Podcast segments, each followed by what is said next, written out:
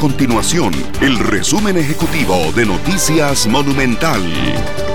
Hola, mi nombre es Fernando Muñoz y estas son las informaciones más importantes del día en Noticias Monumental. Al 16 de septiembre, el país registra 1.378 casos nuevos de COVID-19, de los cuales 243 son por nexo epidemiológico y 1.135 por laboratorio para un total de 59.519 casos confirmados. También se contabilizan 21.752 personas recuperadas y 634 personas se encuentran hospitalizadas, 253 de ellas en una unidad de cuidados intensivos.